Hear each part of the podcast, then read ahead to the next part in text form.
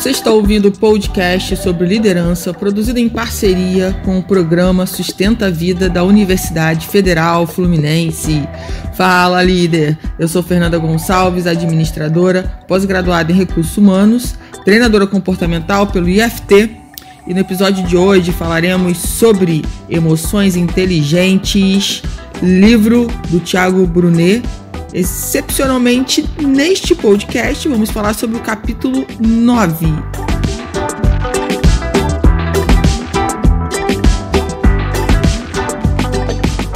Se você caiu aqui, sabe, sem entender nada, eu quero te dizer que os podcasts anteriores estão relacionados aos capítulos anteriores do livro Emoções Inteligentes.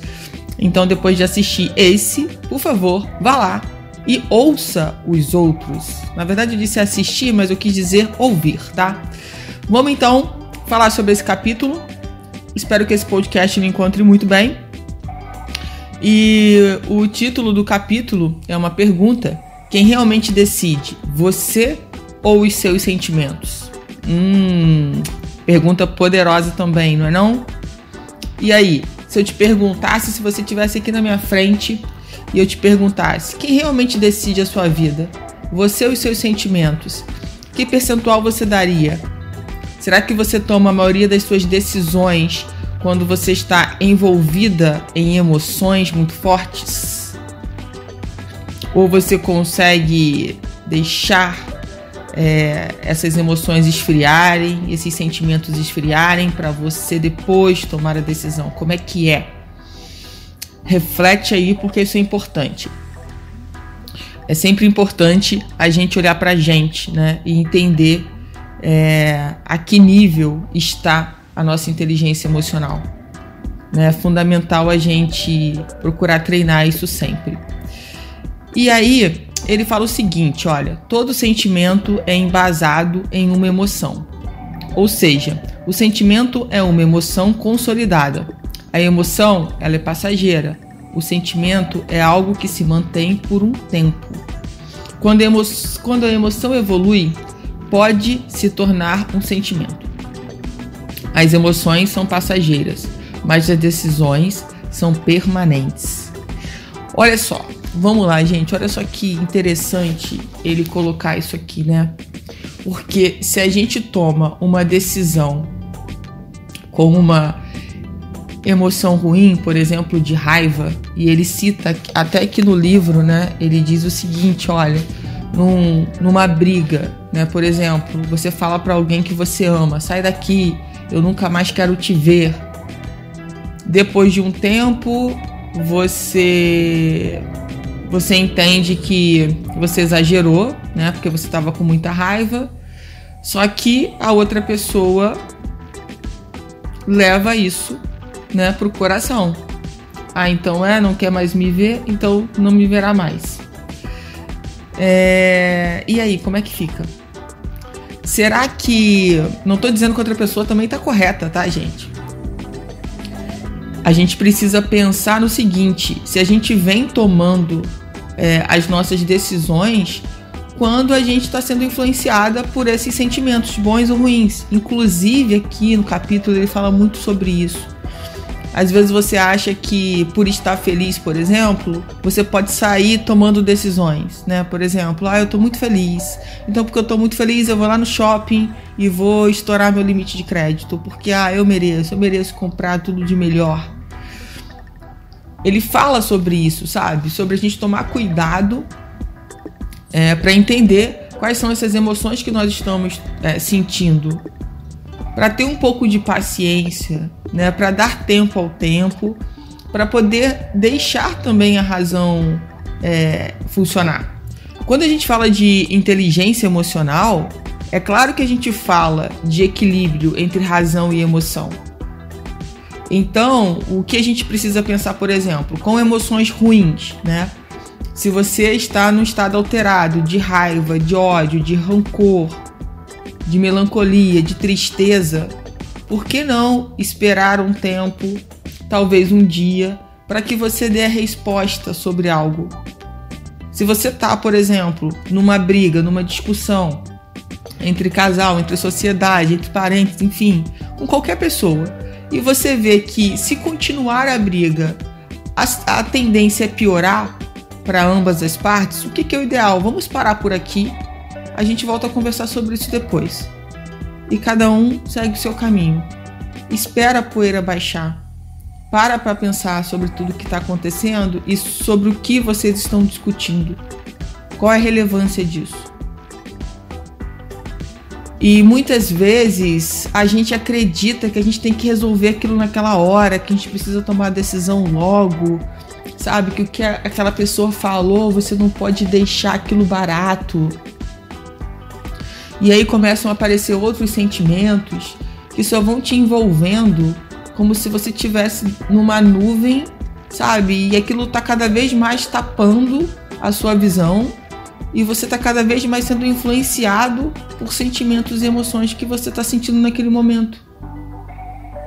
E muitas vezes o que aquela pessoa está falando e você está sentindo tudo isso, ela nem quis exatamente que você sentisse aquilo, não foi com esse sentido.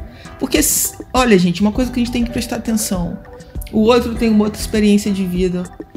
Então a gente não pode colocar tudo num, num, num, mesmo sentido, sabe? Numa mesma visão. Ah, não é possível que ele não, me, que ele não entenda que ele me ofendeu. É possível sim. É possível, ele tem uma outra experiência de vida. Talvez realmente ele não tenha dito aquilo para te ofender. Pode acreditar. Então, a gente precisa prestar realmente atenção com relação a isso. Quando ele fala da felicidade, né? Tá, tudo bem, veio uma boa notícia, uma coisa legal, mas você pode pedir para pensar.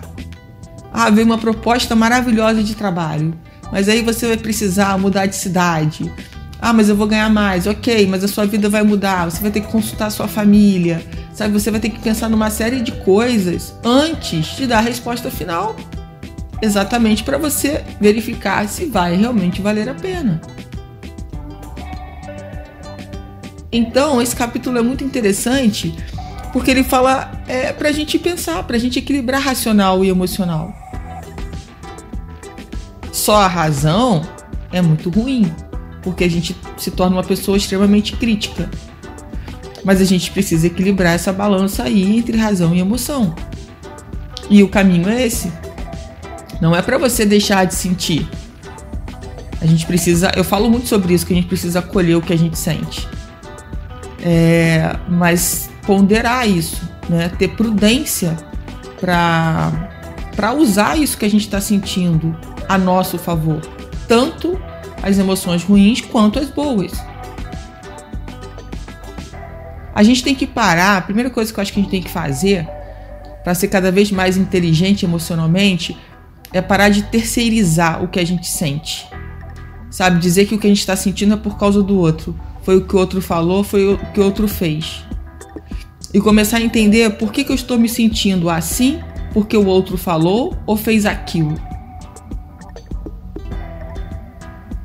E pra gente é mais fácil apontar o dedo pro outro, dizer que o outro foi culpado. Ah, eu reagi assim porque o outro falou isso comigo. Mas se a gente ficar é, nessa situação de sempre querer reagir e não parar para agir, ou simplesmente não vou fazer nada agora sobre esse assunto. Amanhã a gente volta a conversar. Que tal a gente pensar assim? Que tal a gente agir assim? Me conta aí, se você é uma pessoa muito explosiva, que que a pessoa falou alguma coisa, você não, não tem papá nas, nas línguas, né? Como dizem por aí, e você já sai soltando o verbo falando o que vier à sua mente. E quantas vezes você já se arrependeu de ter feito isso? Quantas pessoas você já machucou? Tudo bem, depois você pode ter ido pedir desculpa. Só que a gente pode melhorar isso, né? Porque quando a gente fica ofendendo as pessoas, ah tá, você vive ofendendo, vive pedindo desculpas. Tá na hora de mudar isso daí, né? Vamos começar a ofender menos. Vamos começar. Ah, peraí, eu tô muito estressada, eu tô muito nervosa, eu não quero falar agora não. Amanhã a gente conversa. Vamos começar a olhar é, e vou te dizer mais: essas coisas que a gente fala de ruim para os outros machuca muito a gente, faz muito mal para a gente, faz muito mal para quem fala. Não resolve o problema. Não resolve o problema eu xingar o outro, eu mandar o outro para aquele lugar, eu dizer que o outro não presta, eu jogar todas as verdades na cara dele ou dela. Isso não melhora para mim. Pode ser que na hora, nossa, tô me sentindo leve. Vamos ver depois. Como é que você vai internalizar isso tudo que você colocou para fora? A gente precisa ter a prudência para saber o que falar, como falar e quando falar. Isso vem com a maturidade que eu falei no podcast no anterior. E aí, você tem maturidade? Você tem de verdade é, aproveitado as experiências da sua vida e aprendido com elas? Ou você só está passando por essas experiências? Então é importante, sim, que a gente faça esse exercício. Esse exercício de olhar para dentro, esse exercício de dizer assim: peraí, eu preciso melhorar isso. Eu preciso melhorar porque isso já não está me fazendo bem. E quantas vezes a gente quer manter o mesmo padrão de anos de vida? Eu sei que não é fácil, gente, a gente mudar um padrão que a gente já está habituado há anos. Mas quando a gente tem essa consciência que a gente precisa melhorar e que a gente precisa né, treinar para que isso mude, você passa a jogar um outro nível. Você passa a ser um jogador de outro nível. Ele fala aqui, olha só que interessante. E ele fala que faz, o Thiago, né, fala que faz muito isso na vida dele. É, que, que quando ele tá nervoso, enfim, ele sabe que precisa se acalmar é, para poder tomar decisão depois. Então ele diz o seguinte: quando estiver nervoso, respire, tome a decisão no outro dia. Até porque quando você entra em uma zona de tensão, o circuito interno da sua memória fecha e você não consegue acessar outras áreas da inteligência. Assim, você nunca vai tomar decisões sábias. Você nunca vai tomar uma decisão sábia sob forte tensão. Nunca. Porque a sua mente foi criada para fechar completamente no momento de tensão. A sua consciência, a sua razão é o que influencia suas decisões mais corretas. Então, quando você está consciente, peraí, eu pensei, eu refleti, eu ponderei, eu pontuei né, os pontos prós, os pontos contras e eu vou tomar essa decisão. Agora, quando você está lá nervoso, estressado, querendo matar alguém, você acha que alguma decisão que você tomar ali vai beneficiar o seu futuro? Vai realmente te levar para um lugar legal? as consequências serão ótimas, excelentes daquela escolha, daquela decisão? Obviamente que não. Então, quando a gente começa a entender isso, o jogo muda. O jogo muda e é claro que a vida vai te testar.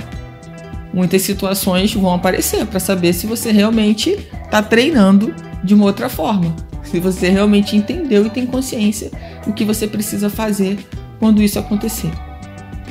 Então reflita sobre isso, porque é incrível quando a gente entende que de fato a gente não precisa ter pressa para tomar as decisões.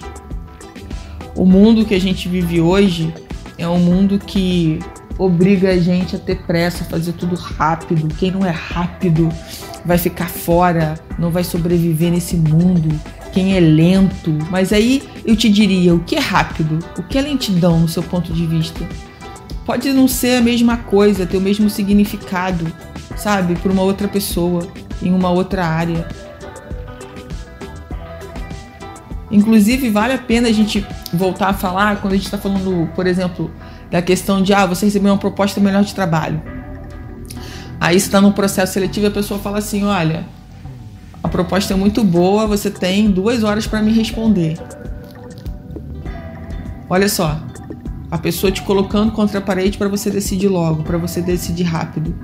E se você se posiciona e diz o seguinte: olha, eu agradeço muito é, e espero que você possa mudar esse prazo, porque eu não vou ter, não vou ter tempo mesmo para pensar sobre a sua proposta e tomar uma decisão coerente e que seja excelente para o meu futuro. Então, eu gostaria que você dilatasse esse prazo para até amanhã. Olha só, você se posicionou.